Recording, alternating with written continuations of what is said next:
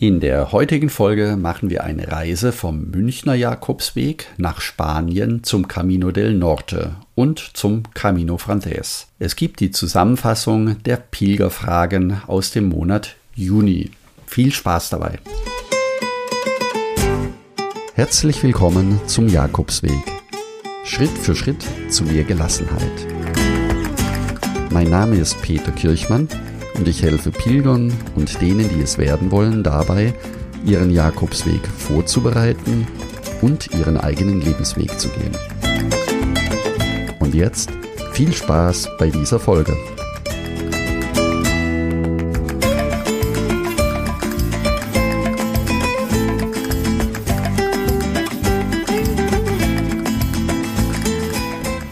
Ja, noch einmal Hallo und äh, steigen wir gleich ein, denn in dieser Folge geht es wieder um die Pilgerfragen, die mich im Monat Juni bisher erreicht haben. Die möchte ich ganz gerne beantworten. Vorab, falls der Ton für euch jetzt etwas anders klingt wie bisher, ich habe ein neues Mikrofon, das ich gerade ausprobiere und hoffe, dass der Ton auch für jeden so in Ordnung ist. Dann beginnen wir mit der ersten E-Mail, die von Florentine geschrieben wurde und auch Gabriele, die die, die die gleiche Frage hat zum Münchner Jakobsweg. Florentine schreibt, Lieber Peter, vielen Dank für deine tolle, informative und motivierende Seite. Hier spricht sie übrigens von der Seite jakobsweg-lebensweg.de. Ich bin gerade dabei, zum ersten Mal ein Stück Camino zu planen da ich mich entschieden habe, als Einstieg alleine den Münchner Jakobsweg bis zum Bodensee zu laufen und an meiner Haustüre zu starten, möchte ich die Gelegenheit für ein paar persönliche Fragen nutzen. Die erste Frage, die Herbergen, Klöster, Pensionen sind wahrscheinlich nicht ganz so zahlreich am Weg und anders strukturiert als in Spanien, oder? Weißt du, ob ich für die Unterkünfte wegen Corona anders ausgestattet sein sollte? Und ist ein eigener Schlafsack nötig? Gibt es Hygienebedingungen zu beachten? Ist man womöglich gezwungen, doch jede Station schon im Vorfeld anzumelden? Eigentlich finde ich die Idee ganz reizvoll, die ersten beiden oder ersten drei Nächte zu organisieren, ein Gefühl zu entwickeln und den Rest auf mich zukommen zu lassen. Da ich aber so ganz ohne Erfahrung bin und dann uns allen Corona noch in den Knochen steckt, tue ich mich mit solchen Einschätzungen etwas schwer. Vielen Dank für deine Hilfe. Mir tut allein die Vorbereitung schon gut.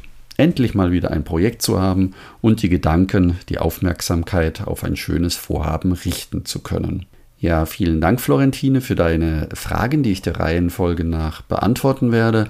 Und für die anderen Hörerinnen und Hörer zur Information, Florentine macht gerade den Vorbereitungskurs online mit, den du im Buen Camino Club findest. Deswegen diese Fragen von Florentine.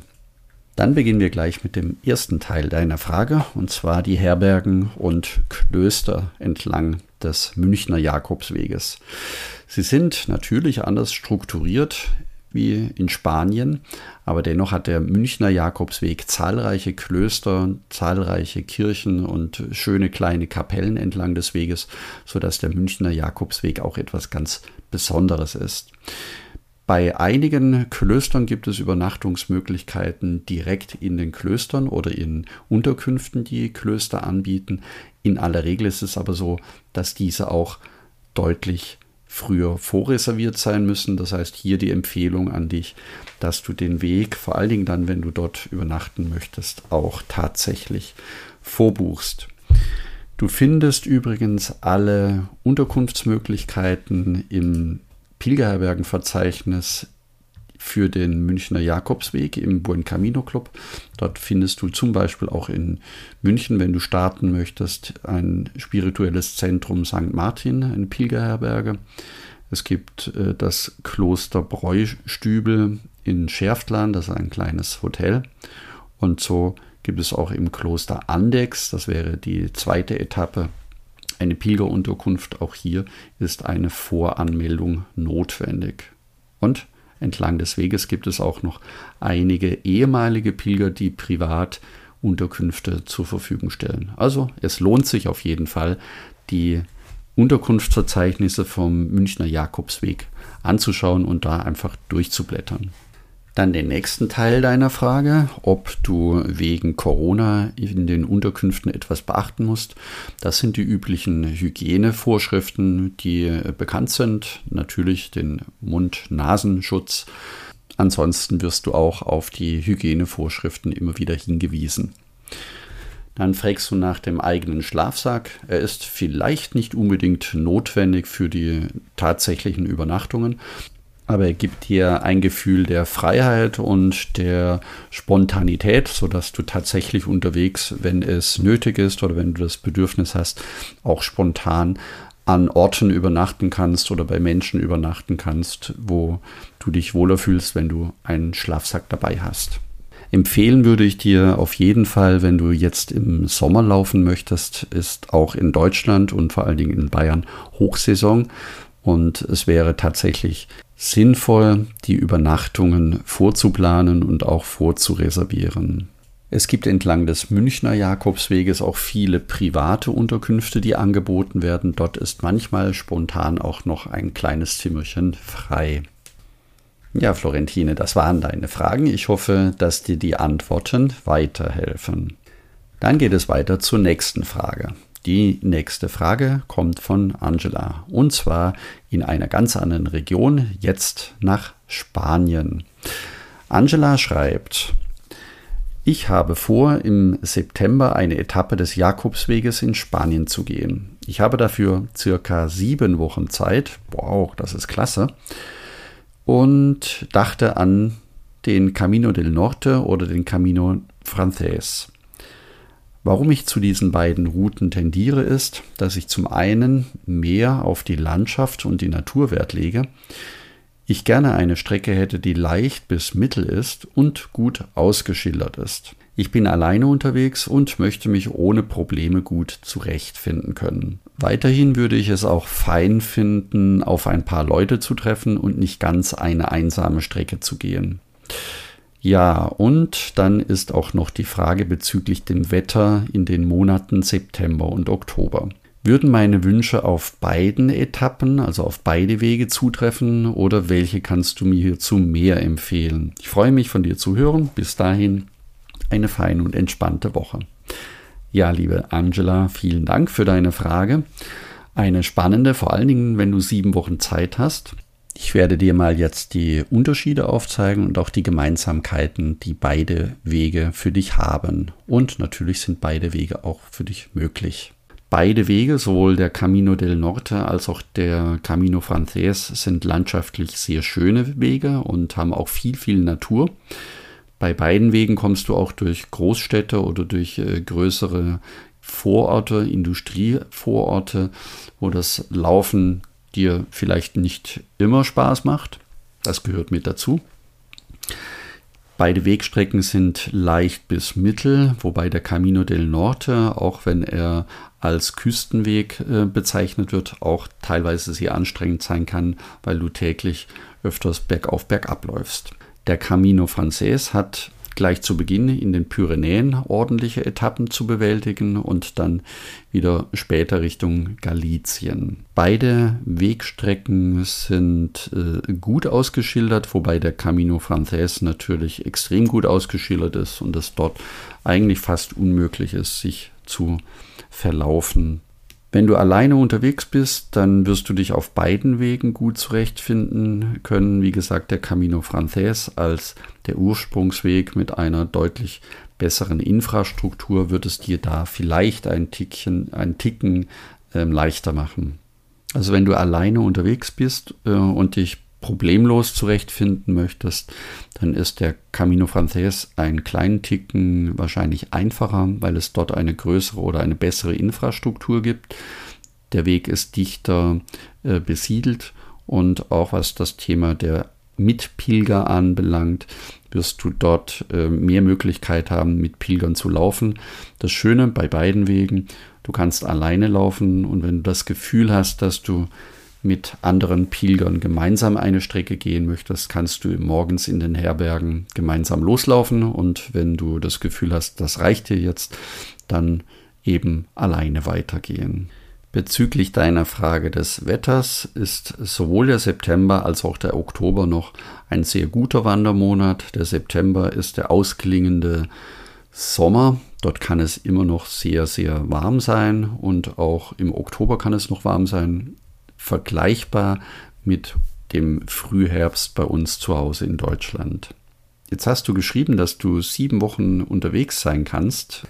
Deshalb möchte ich dir sehr gerne noch einen Tipp mitgeben, wo du alle deine Ideen und Wünsche miteinander kombinieren kannst. Und das wäre am einfachsten auf dem Camino Frances indem du zum Beispiel nicht in den Pyrenäen in San Juan Pied-de-Port oder Saint-Jean Pied-de-Port losläufst, sondern auf dem Somport Pass beginnst und dort den Camino Aragonés läufst. Es ist ein wunderbarer, ruhiger und einsamer Weg mitten durch die Natur der Pyrenäen und verläuft bis Puente la Reina und dort kommst du wieder auf den Hauptweg, den Camino Frances zurück. Auf dem Camino Aragonés sind in der Regel sehr wenig Pilger unterwegs, das heißt, du kannst die Ruhe und die Einsamkeit und die Natur genießen und ab Puente la Arena wird es dann natürlich lebendiger. Wenn du dann auf dem Camino Frances bis Leon gelaufen bist, kurz vor Galizien sozusagen, dann hast du dort wieder die Möglichkeit zu wählen zwischen dem Hauptweg, der mit mehreren Pilgern oder mit vielen Pilgern bis Santiago dann verläuft. Das heißt auch die letzten 100 Kilometer ab Saria. Dort werden mehr Pilger unterwegs sein. Wenn dir das zu viel ist, und das wirst du bis dorthin dann auch selber erkennen und selber spüren und selber entscheiden können, dann hast du eine Wegmöglichkeit ab Ponferrada Richtung Süden zu laufen auf dem sogenannten Camino Invierno und kommst dann auf einem ruhigen Weg bis Santiago de Compostela. Ja, liebe Angela, das waren deine Fragen und ich hoffe, ich konnte dir weiterhelfen. Dann kommen wir zur nächsten Frage von Tina. Auch Tina möchte den Camino del Norte laufen und hat ein paar ergänzende Fragen, die ich gerne vorlesen möchte. Und zwar schreibt sie, körperlich bin ich fit, Höhenmeter sind keine Probleme für mich. Mental könnte vielleicht ein Problem werden. Vielleicht kannst du mir ein paar Tipps geben. Ich spreche überwiegend Deutsch und ganz wenig Englisch. Wie ist die Lage der Unterkünfte? Ich möchte eigentlich nicht vorher buchen, sondern spontan entscheiden, wie weit mich meine Füße tragen. Und finanziell bin ich auch flexibel. Ganz alleine zu laufen fühlt sich nicht so gut an und deshalb habe ich Angst, äh, ob der Küstenweg nicht zu einsam für mich wird. Wichtig für mich ist auch, dass ich nicht ans Ziel nach Santiago de Compostela kommen muss. Ja, liebe Tina, herzlichen Dank für deine Fragen. Und beginnen möchte ich mit der Frage, ob es mental Probleme geben kann. Da bist du nicht alleine, denn viele Pilger stellen diese Frage und natürlich hat die Frage auch etwas mit dem Unbekannten zu tun, nämlich der Frage, kann ich überhaupt alleine so lange mit mir auskommen und wird es mir langweilig, fühle ich mich einsam? Was passiert, wenn ich unterwegs an meine Grenzen komme, beziehungsweise meine Grenzen sogar überschreiten muss. Zu all diesen Fragen, liebe Tina, habe ich einen sehr ausführlichen Blogartikel geschrieben, den ich dir empfehlen kann. Der heißt Was tun, wenn ich keine Motivation mehr habe. Den werde ich dir unten in den Show Notes nochmal verlinken. Im Kern geht es darum, im Vorfeld wenn du dich vorbereiten möchtest, auch zu fragen oder herauszufinden, was dich dann motiviert. Also was treibt dich an? Was ist das, was dich auf den Jakobsweg gebracht hat? Und wenn du in Tagen, wo es dir nicht so gut geht, an diesen Punkt denkst und weißt, warum du unterwegs sein wolltest, dann kann dir das auch unterwegs helfen, durch dunklere oder durch trübere Tage besser durchzukommen. Wie gesagt, es lohnt sich, diesen Artikel zu lesen. Dort habe ich noch mehrere dieser Möglichkeiten beschrieben, wie du dich vorbereiten kannst. Zum Thema der Sprache. Du schreibst, dass du Deutsch und etwas Englisch kannst. Die Spanier sind es entlang der Jakobswege grundsätzlich gewohnt, auch internationale Pilger zu beherbergen und auf die zu treffen. Und oft reicht schon die Sprache mit Händen und Füßen oder auch die Sprache des Herzens aus, um weiterzukommen. Vor allen Dingen kannst du das Thema der Sprache und der Verständigung auch als ein persönliches Wachstum erfahren. Denn vielen Menschen geht es so, wenn sie nicht in ihrer Heimat sind, dass sie eben eine fremde Sprache sprechen oder lernen müssen, zu interagieren und mit fremden Menschen in Kontakt zu kommen. Und zum letzten Teil deiner Frage, ob es auf dem Küstenweg dir zu einsam wird, da gibt es die Alternative, wie vorhin schon erwähnt, den Camino Frances in den Pyrenäen zu beginnen. Entweder vom Hauptort oder den Camino Aragonés.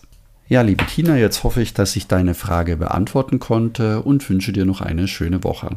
Zum Schluss der heutigen Folge möchte ich dir noch einmal den Buen Camino Club empfehlen. Wenn du deinen Jakobsweg vorbereiten möchtest, dann findest du dort schnell und einfach alle Möglichkeiten, wie du dich vorbereiten kannst. Es gibt dir die Sicherheit, an alles gedacht zu haben und natürlich kannst du dort auch konkret von meinen eigenen Erfahrungen profitieren.